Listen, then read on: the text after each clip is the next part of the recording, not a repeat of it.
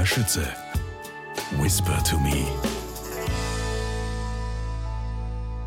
Elisabeth Petzneck, rote Erzherzogin, Spiritistin, Skandalprinzessin von Michaela Lindinger. Kapitel 1 Die Geister, sie rief. Unheimliche Fälle auf Schloss Schönau. Zitat Als Medium ist er natürlich unersetzlich. Albert von Schreck-Notzing warnt Erschi vor einem Betrüger. Es war fabelhaft. Sichtlich begeistert berichtete Erschis ältester Sohn Josef, genannt Franzi, später seiner Frau Ghislaine, von den Seancen, die seine Mutter etwa zehn Jahre lang veranstaltete. Franzi war damals um die 20 Jahre alt und auf Wunsch seiner Mutter musste er bei den Geisterbeschwörungen immer dabei sein, da man das Verhalten der Medien und der von ihnen hervorgerufenen Erscheinungen kaum vorhersehen konnte. Obwohl sich Erschi von den besten Hypnosefachleuten und Parapsychologen ihrer Zeit ausbilden und schulen ließ, respektierte sie die Manifestationen und wollte ihre beiden bereits erwachsenen Söhne bei den Sitzungen um sich haben. Sie fürchtete nämlich, von gewalttätigen Erscheinungen angegriffen zu werden. Der zweitälteste, Ernst Variant, genannt Ernie, weigerte sich aber, so blieb es an Franzi hängen, Zeuge der unterschiedlichen Dinge zu werden, die sich im verdunkelten Boudoir seiner Mutter abspielten. Ghislaine Windisch-Kretz verdanken wir viele Berichte über diese spiritistischen Sitzungen. Erschi selbst sprach nie darüber. Ihre schriftlichen Aufzeichnungen wären sehr wertvoll und interessant, sind jedoch nicht erhalten geblieben. Sie schrieb ihre Erfahrungen in Briefen an ihren Lehrmeister, den deutschen Arzt Albert von Schreck-Notzing nieder. Man könnte ihn als führende Kapazität auf dem Gebiet der Parapsychologie bezeichnen. Er führte einen regen Briefverkehr mit zahlreichen bekannten Persönlichkeiten, war ein enger Freund von Erschi und wurde wiederholt in ihren damaligen Wohnsitz nach Schönau in Niederösterreich eingeladen, wo er oft viele Wochen am Stück verbrachte. Die Briefe, die Erschi für Schrenke-Notzing verfasste, wurden von den Nationalsozialisten verbrannt. Okkultismus war, zumindest offiziell, dem NS-Regime ein Dorn im Auge. Außerdem waren viele Mitglieder in Schrenken-Notzings Zirkel adeliger Abstammung und standen daher im Fokus der neuen Machthaber. Man beabsichtigte, gegen diese Leute vorzugehen. Gleichzeitig konnten Männer aus adeligen Familien im NS-Eliteverband SS große Karrieren machen und auch Okkultisten gab es dort zur Genüge. Dennoch drangen SA-Verbände in Schrenke-Notzings ehemaliges Laboratorium in München ein, verbrannten seinen Briefverkehr, seine Bücher und auch unzählige Fotos der von ihm dokumentierten Erscheinungen. Die Räume seiner einstigen Münchner Wohnung wurden verwüstet. In Erschis Briefen dürften ihre Versuchsanordnungen und die Ergebnisse, die sie erzielt hatte, genau beschrieben gewesen sein. Der Geisterbaron. Schrenk-Notzing war wissenschaftlich ungeheuer penibel und hielt jede Bewegung, den leisesten Lufthauch fest, schriftlich und in Form von Fotos. Sein Ziel war es, die Parapsychologie genauso wie die Sexualwissenschaft, mit der er sich medizinisch auseinandersetzte, als exakte Naturwissenschaften zu etablieren. Seine Selbstdefinition lautete Spezialist für Nervenkrankheiten und Sexualpathologie. Er war gewissermaßen der erste Psychotherapeut im heutigen Verständnis des Begriffs. Weise galt seelischen Vorgängen und deren Auswirkungen im körperlichen, aber auch im geistigen Bereich.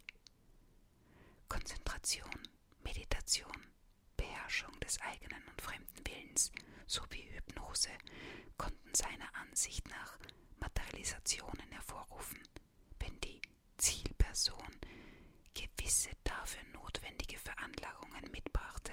Eine solche Person nannte er Medium. Schränk-Notzings Versuche mit den Medien würden heute von den meisten Menschen zumindest als fragwürdig bezeichnet werden. Einige Briefe von Schränken-Notzing an Ersche sind im Besitz ihrer Nachkommen erhalten geblieben.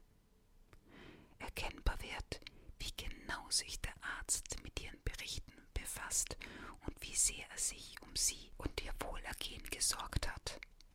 Er warnte sie immer wieder vor betrügerischen Medien oder empfahl ihr passende, die er bereits überprüft habe. Oder er riet ihr zu ganz bestimmten Personen, die ihm für ihre Zwecke und Fragen geeignet erschienen. Schränki-Notzing hatte sich mit allen möglichen Aspekten der Medizin befasst. Zum Beispiel heilte er Homosexuelle. Die meisten Ärzte hielten Homosexualität damals für eine heilbare Störung und Schränk-Notzing hatte den Ruf, diese Störung beheben zu können. Überhaupt war er in sexuellen Fragen eher rückschrittlich. So erwähnte er etwa Ersches Lebensgefährten Leopold Petzneck, den sie später heiratete, in seinen Briefen kein einziges Mal. Nach ihren vier Kindern aus erster Ehe und deren Wohlergehen erkundigte er sich aber regelmäßig. Vermutlich hatte Petzneck nie getroffen, obwohl er jahrelang bei Ersche zu Gast gewesen ist. Wilde Ehen lehnte der aus einer vornehmen Familie stammende Doktor ab. Trotz dieser gehörte zu seinem kosmischen Freundeskreis nicht nur die wenig moralinsaure Kronprinzessin-Tochter, sondern auch die Münchner Skandalgräfin Franziska zu Rebentloh. Diese hatte einen Sohn, dessen Vater sie zeitlebens verschwieg und verdiente sich ihren Lebensunterhalt mit Sexarbeit, schnorrte Geld gegen kleine Liebesdienste oder spielte Theater. So gesehen war Schränke-Notzing die neue, emanzipierte Generation höherer Töchter nicht wirklich fremd. Albert von Schränke-Notzing war weit über München hinaus als Hypnosearzt bekannt, da er über die Erfolge der Hypnosetherapie promoviert hatte. Dass er selbst fähig war, andere zu hypnotisieren, hatte er bereits während seiner Studienzeit entdeckt. Krankenhaus wendete er die Suggestionstherapie an. Seine eigene parapsychologische Zeitschrift, die er sich aufgrund einer finanziell einträglichen Heirat leisten konnte, förderte zusätzlich seinen Bekanntheitsgrad und seinen Ruhm. So hatte etwa der Schriftsteller Thomas Mann Praxisadresse Schränken-Notzings seit 1899 in seinem Notizbuch stehen, nahm jedoch erst im Winter 1922-23 an einigen seiner okkultistischen Sitzungen teil. Die miterlebten Taschentuchelevationen und sogar eine teleplastische Materialisation begeisterten Thomas Mann und brachten ihn dazu, Karriere des Geisterbarons weiter zu verfolgen. Auch nach dessen Tod 1929 ging er ihm nicht aus dem Kopf. In der Novelle Mario und der Zauberer aus dem Jahre 1930 beschwört man Erschis Seancen-Lehrmeister posthum noch einmal herauf. Die Figur des unheimlichen Hypnotiseurs Cipolla, der auf einem Jahrmarkt seine Kunststückchen zum Besten gibt, Schränk-Notzing hätte dies als Gaukeleien abgetan, ist von dem berühmten Münchner Arzt inspiriert. Wie viele seiner Zeitgenossen kam Schrenk-Notzing mit der Hypnose zum ersten Mal in einem Varieté in Berührung.